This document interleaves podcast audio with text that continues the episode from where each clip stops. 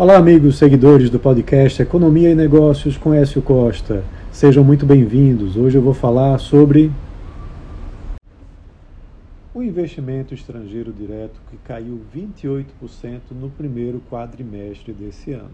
Essa é a quinta maior queda da série histórica para o período. O saldo de entrada e saída de recursos ficou em 24,3 bilhões de dólares, que é 28,2% inferior ao mesmo período de 2022, quando o volume de recursos eh, voltados para investimentos de longo prazo no Brasil somou 33,9 bilhões de dólares. Como eu disse, essa é a quinta maior queda da série histórica, iniciada em 1995, segundo dados do Banco Central.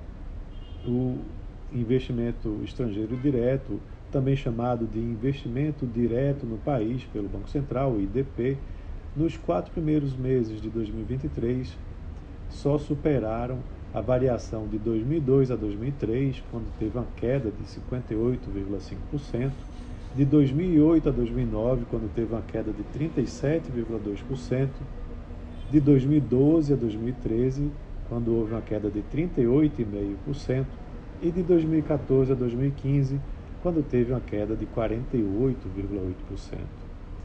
Também é importante ressaltar que no primeiro governo do presidente Lula houve a maior queda em 2003.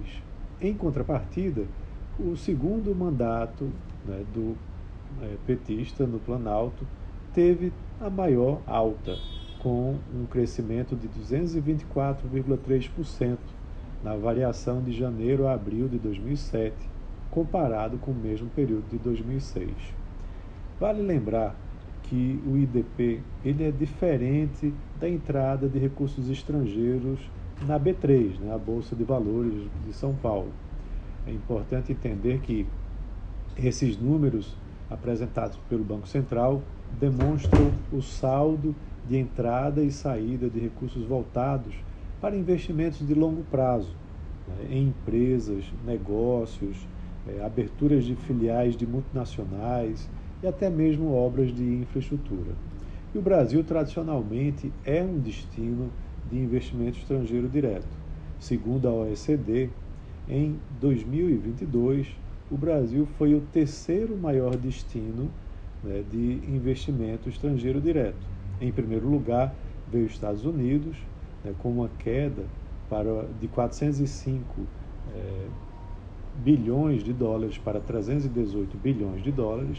Em segundo lugar, a China, que também teve uma queda de 344 bilhões de dólares para 180 bilhões de dólares.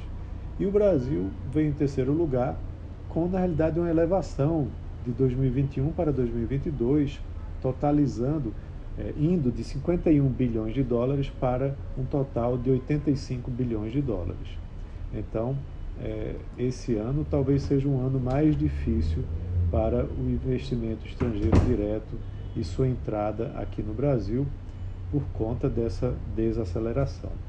Mas vamos aguardar. Um abraço a todos e até a próxima.